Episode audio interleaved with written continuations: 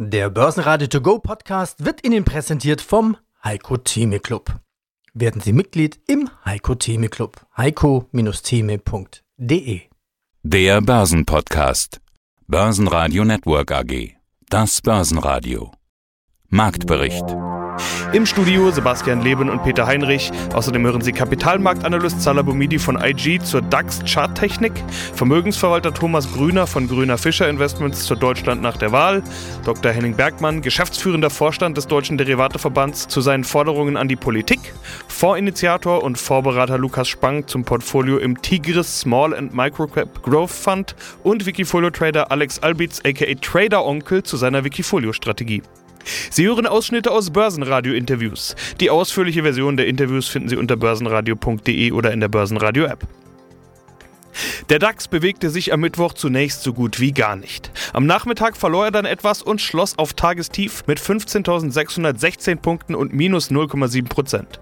Im Prinzip steht er wieder auf dem Niveau von letzter Woche. Jeder Schritt nach vorne zieht einen nach hinten nach sich. Der ATX in Wien bewegte sich fast gar nicht und schloss bei 3.663 Punkten, der ATX Total Return bei 7.340 Punkten. Und auch an der Wall Street bewegt sich nur wenig zu Handelsbeginn. Gewinner im DAX waren BMW mit plus 1,1% und die Deutsche Post und Continental mit jeweils plus 0,8%. DAX-Verlierer waren RWE mit minus 2,8%, Fresenius Medical Care mit minus 2,9% und Schlusslicht Adidas mit minus 3%. Wunderschönen Tag, mein Name ist Salah Bundi, Head of Markets bei IG. Interessante Trading-Ideen, Analysen und Marktkommentare, das erhalten Sie täglich von uns. Und wir wollen starten mit dem DAX. Der kommt irgendwie nicht raus aus seiner Seitwärts-Range. Die Medien, die Experten, die Analysten, die finden jeden Tag neue Faktoren, Impulse und Events, auf die der DAX möglicherweise warten könnte. Viele Gründe, warum er nicht steigt, aber auch nicht fällt. Salah, was ist denn aus deiner Sicht los? Ja, viele Analysten hast du schon gesagt und viele Marktkommentatoren ja, suchen nach Argumenten, warum es nicht weiter nach oben geht. Wir schauen gebannt eigentlich in die USA. US-Verbraucherpreise gestern. Da haben wir nochmal auf den Fokus drauf geschaut, dass hier nicht die Inflation weiter ansteigt. Das ist in der Tat der Fall gewesen. Leichter Rückgang, aber weit über 5% immer noch, beziehungsweise weit über der Inflationsziel der FED, die ja gesagt hat, über 2%. Da dürfen wir gerne mal jetzt kurzfristig drüber liegen, aber langfristig sollte sich das wieder in die 2% pendeln. Also haben wir aus dieser Aussage eigentlich nichts ziehen können und wir warten dementsprechend jetzt auf weitere Faktoren, meines Erachtens aus den USA. Wir haben die FED-Sitzung oder die FOMC, das FOMC-Meeting im September, also jetzt. Und da werden natürlich die Anleger, Marktteilnehmer natürlich drauf schauen, was die Notenbanker vorhaben. Stichwort Tapering erwartbar, dass es eigentlich jetzt noch nicht der Fall sein wird. Arbeitsmarkt hat jetzt auch noch mal ein bisschen nachgelassen. Also wir sehen, hier sind wirklich viele Faktoren, die äh, jetzt uns in diese Wartehaltung bringen. Der September ist eh per se eigentlich ein relativ schwacher Monat an den äh, US-Aktienmärkten und das korreliert leicht auch mit dem DAX.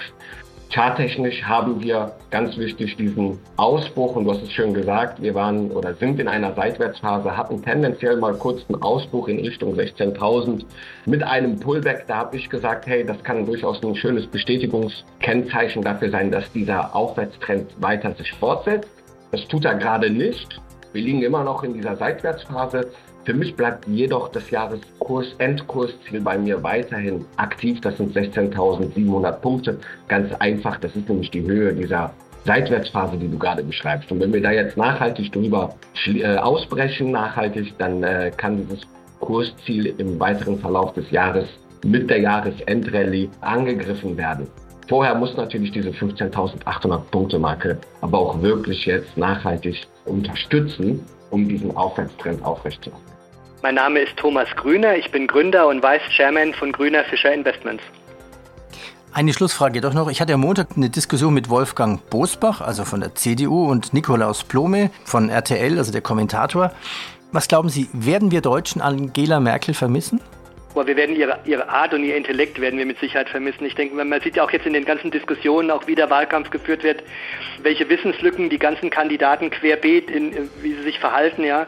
Ich glaube, diese Angela Merkel hat natürlich mit ihrer Erfahrung und äh, man muss ja nur mal sehen, die Angela Merkel, meine Kinder haben eigentlich nie eine andere Kanzlerin erlebt als Angela Merkel. Ja. Angela Merkel war zeitlebens, seit die auf der Welt sind, ihre Kanzlerin. Ja. Und äh, ich glaube, die Fußstapfen sind da riesengroß, auch international, außenpolitisch und auch ihre, ihre moderierende, präsidiale, fast schon so ein bisschen königliche Art. Ich glaube, das werden wir relativ schnell vermissen, weil ich glaube, wir, wir werden ansatzweise keine starke Person sehen. Ja? Ein Olaf Scholz wird wird, wenn er Kanzler wird, immer sich gegen den linken Flügel der SPD behaupten werden müssen. Ein Armin Laschet ist ohnehin schon angezählt. Ja, wenn er knapp gewinnt, wird, wird er auch einer der schwächsten äh, Kanzler, den wir gesehen haben werden. Ja, einfach weil diese, diese breite Basis und man muss ja auch sehen, egal wer Kanzler wird, der wird so wenige Sitze im Bundestag hinter sich haben aus seiner eigenen Partei, wie wir noch nie zuvor gesehen haben. Ja, das steht ja jetzt schon fast fest, ja, und das wird dazu führen, dass wir diese, diese berühmte Führung, die wir uns alle hier wünschen, ich mir nicht, aber viele wollen ja hier klare Führung, klare Ansagen. Ich glaube, wir werden einfach so weiter wursteln wie bisher, was für die Wirtschaft auch gar nicht so schlecht ist, ja. Weil in aller Regel ist es ja doch alles, was die Politik eingreift, ändert. Sie fängt an damit und will Bürokratie abbauen. Sie endet damit, dass er immer mehr Bürokratie allen aufbürdet. Und das zieht sich ja wie ein roter Faden durch die letzten 30, 40, 50 Jahre. Wir wollen immer Bürokratie abbauen aber in, im Endergebnis bauen wir immer mehr Bürokratie auf. Und das ist eigentlich das, der Kern unseres, des Problems unserer Wirtschaft. Viel zu viel Bürokratie, viel zu viele Regelungen, viel zu viele Verordnungen und der Staat blickt an vielerlei Hinsicht selbst nicht mehr durch. Ja, und das wird, äh, wir haben uns da eigentlich fast unregierbar oder unverwaltbar gemacht durch zu viele, sich auch oft widersprechenden gesetzlichen Regelungen und Verordnungen und ich erlebe das in meinem Umfeld jeden Tag. Die Behörden selbst blicken da gar nicht mehr durch und das ist eigentlich das zentrale deutsche Problem. Mein Name ist Henning Bergmann, ich bin geschäftsführender Vorstand des DDV, des Deutschen Derivateverbandes und wir vertreten die Anbieter strukturierter Wertpapiere. Was sind denn Ihre Forderungen an die Politik? Sie haben einen mehreren Punkteplan aufgestellt. Ja, wir haben da verschiedene äh, Dinge drin aufgenommen. Also als erstes natürlich die steuerlichen Themen, die wir schon angesprochen haben. Keine Finanztransaktionssteuer. Wichtig auch, der Sparerfreibetrag müsste unbedingt angehoben werden. Vor knapp 30 Jahren lag der bei 3000 Euro für einen Ledigen. Heute liegt er bei gut 800 Euro. Das heißt also, in diesen 30 Jahren, wo wir Inflation alles gesehen haben, ist der Sparerfreibetrag zusammengeschrumpft und den sollte man perspektivisch wieder auf das ursprüngliche Niveau annehmen, weil das animiert ja auch die Anleger, hier Vermögen zu bilden. Ferner ist aus unserer Sicht im Finanzregulierungsbereich wichtig, dass wir halt gucken, wo können wir die Beratung, aber auch das beratungsfreie Geschäft vereinfachen, damit der Anleger natürlich informiert ist, damit natürlich gecheckt wird, ob der Anleger weiß, was er tut, aber damit wir hier nicht unnötige bürokratische Hürden aufbauen. Nochmal zur Transaktionssteuer. Ist es fast schon sicher, dass die kommt, egal welche Regierung wir haben werden? Also man muss feststellen, dass wir sie in den Programmen von drei großen Parteien haben. Im FDP-Programm ist es nicht enthalten. Jetzt muss man sagen, die lange Diskussion, die über die Finanztransaktionssteuer geführt worden ist, spricht vielleicht auch dafür, dass man sagen kann, naja, vielleicht kommt sie auch doch nicht. Aber es ist ganz schwer vorherzusagen. Jedenfalls wird das wieder diskutiert werden und sich jetzt auf die Seite zu legen und zu sagen, das Thema wird sowieso nicht kommen, das wäre sicher falsch. Das wird aus meiner Sicht ein großer Diskussionspunkt werden.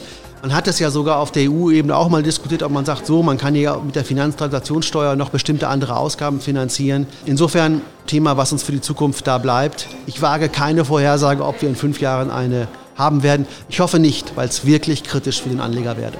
Warum wird das kritisch? Letztlich geht es ja darum, dass der Anleger eine zusätzliche Steuer bezahlt. Und da bleibt einfach von seinem Anlageerfolg nicht mehr so viel da, wenn er bei jeder Transaktion hier eine zusätzliche Steuer bezahlt. Und ich finde, da ist es auch mal wichtig, in die Historie zu schauen. Wir hatten in Deutschland ja mal eine Börsenumsatzsteuer. Die ist aus guten Gründen abgeschafft worden. Und andere Länder, die jetzt die Finanztransaktionssteuern eingeführt haben, haben das selektiv gemacht und die Erfahrungen sind auch nicht gut. Und natürlich ist es auch so, dass letztlich eine Finanztransaktionssteuer immer zur Umgehung aufruft. Und äh, insofern, auch gerade im internationalen Kontext, wäre das auch für unseren europäischen Kapitalmarkt sehr, sehr schädlich.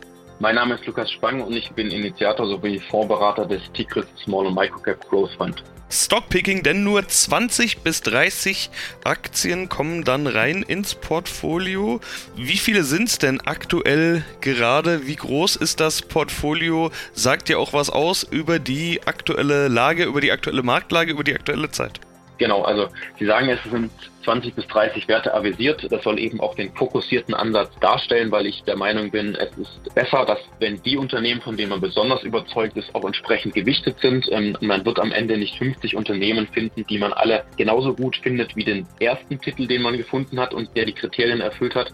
Dementsprechend der fokussierte Ansatz. Aktuell sind es 21 Werte, das heißt also wirklich sehr fokussiert. Das ist eben auch mein Ansatz zu sagen, Deswegen traue ich mir zu, aufgrund der vergangenen Jahre über einen Wirtschaftszyklus von fünf Jahren eine durchschnittliche Rendite von 15 Prozent pro Jahr zu erzielen auch die Small Caps sind ja gut gelaufen. Vor allen Dingen eben die, die gut sind. Diese besten Unternehmen des Mittelstands sind ja gut gelaufen in den letzten, sagen wir mal, 18, 19 Monaten. Seit dem Corona-Crash eben. Wie viele Gelegenheiten gibt es denn noch? Durch den verhältnismäßig jungen Fonds gibt es ja mit Sicherheit ständig Zuflüsse, die dann irgendwo wieder investiert werden müssen. Wie schwierig ist das gerade? Also in den vergangenen Wochen und Monaten war das durchaus immer wieder eine Herausforderung. Aktuell ist im Prinzip der, der große Zufluss erstmal hat sich ja beruhigt, sodass also eigentlich ich im Prinzip mit dem aktuellen Portfolio sehr gut arbeiten kann und ich jetzt auch nicht jeden Tag irgendwelche neuen Allokationen durchführen muss. Bin aktuell auch durchaus zufrieden mit dem Portfolio. Es wird damit Sicherheit nochmal die ein oder andere Anpassung geben. Was die neuen Chancen angeht, ist es natürlich so, dass ich immer unverändert und regelmäßig schaue, was, was gibt es für neue Opportunitäten am Markt. Denn es gibt nie keine, also es gibt immer welche. Es ist im Zweifel nur entsprechend schwierig, diese zu finden oder zu nutzen oder ähm, letztlich auf diese aufmerksam zu werden, sodass das eigentlich unabhängig von dem bestehenden Portfolio, wie es jetzt zusammengesetzt ist, natürlich immer das, das tägliche Geschäft bleibt zu schauen, ähm, gibt es andere Werte, die im Zweifel vielleicht attraktiver sind, ähm, höheres Potenzial aufweisen als Werte, die schon im Fonds sind und man sich dann mit der Frage beschäftigt, soll man sich hier von einer Position trennen, um eine neue Position aufzunehmen oder natürlich auch, wenn sich ein Wert sehr gut entwickelt hat, und man kein weiteres Potenzial sieht, dann auch natürlich ähm, hier entsprechend abzubauen und auch damit letztlich Risiko aus, aus dem Portfolio zu nehmen. Deswegen ist es eine tägliche Arbeit für mich zu schauen, wie entwickeln sich die Werte, die im Portfolio sind, welche Werte gibt es unabhängig davon außerhalb des bestehenden Portfolios, die aber trotzdem interessant sein können, um letztlich da immer, ja, wie Sie sagen, die besten 20 oder 30 Werte ähm, des deutschsprachigen Mittelstands im Fonds zu haben.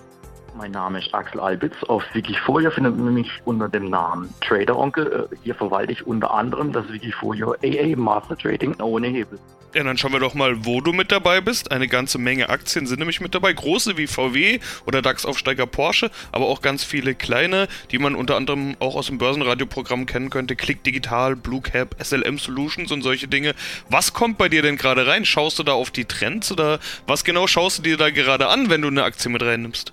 Trends und vor allen Dingen immer mehr der Bewertungsfaktor und ja, wie hoch das KV ist vor allen Dingen, weil gerade ich habe ja auch viel mehr US-Werte schon drin. Ich bin da mittlerweile auch sehr, sehr skeptisch, wenn da für Alterix oder irgendwelche andere äh, Nasdaq-Werte äh, Kaufhaus von 10, 20 ausgerufen werden, da bin ich sehr, sehr skeptisch. Das heißt, ich habe dann eher so, ja, ein bisschen in Anführungszeichen günstiger bewertete Unternehmen mit reingenommen, auch wenn die eher dann halt in dem Bereich Value zu finden sind, wie zum Beispiel ein Stahlwert wie Glöckner, die eigentlich nach den Zahlen weit höher stehen müssten, aber natürlich wird da auch schon wieder ein gewisser Abschwung eingepreist. Ja, tatsächlich, also viel mehr, ja, was soll ich sagen, europäische Werte mittlerweile wieder drin und, und ein bisschen weg von den amerikanischen Text war doch eher die Umschichtung der letzten Wochen, Monate. Aber nicht nur deutsche Werte, also du sagst es schon ganz richtig, amerikanische Werte mit dabei. Sind es auch immer noch einige, unter anderem Extreme Networks, 3D-Sys und neun andere USA-Werte, aber higher, chinesisch, Stratasys Israel, CD Projects aus Polen und noch ein paar kleine Trades auf norwegische Firmen mit dabei. Äh, ich kann gleich sagen, dass ich nicht alle Firmen, die ich bei dir im Wikifolio gefunden habe, kenne. Wie findest du die? Wie findest du solche norwegischen kleinen Werte, auf die du dann Trades machst oder auch den ein oder anderen US-Tech-Spezialisten, den man ja jetzt in der breiten Masse, in der gängigen breiten Medienberichterstattung jetzt nicht unbedingt kennt? Ja, tatsächlich. Ich beziehe da ziemlich viel bezahlten Research von verschiedenen Plattformen, ja, die wirklich, denke ich, weltweit den Markt immer screenen, wo man dann ziemlich gut verpackt quasi die ganzen Stories mit gewissen Kennzahlen, die wichtig sind, äh, serviert kriegt. Das kostet natürlich alles ein bisschen Geld, aber es macht einem die Arbeit halt unglaublich einfach und ich denke, Diversifikation muss man einfach drin haben. Also so nur Amerika, nur Europa oder nur Deutschland, das ist nicht mein Anspruch und tatsächlich wie gesagt, das ist dann eigentlich nicht mein eigenes Research, sondern das kriegt man dann vorbereitet und man muss dann quasi nur noch für sich selbst filtern, was denn relevant ist für eine Depotaufnahme.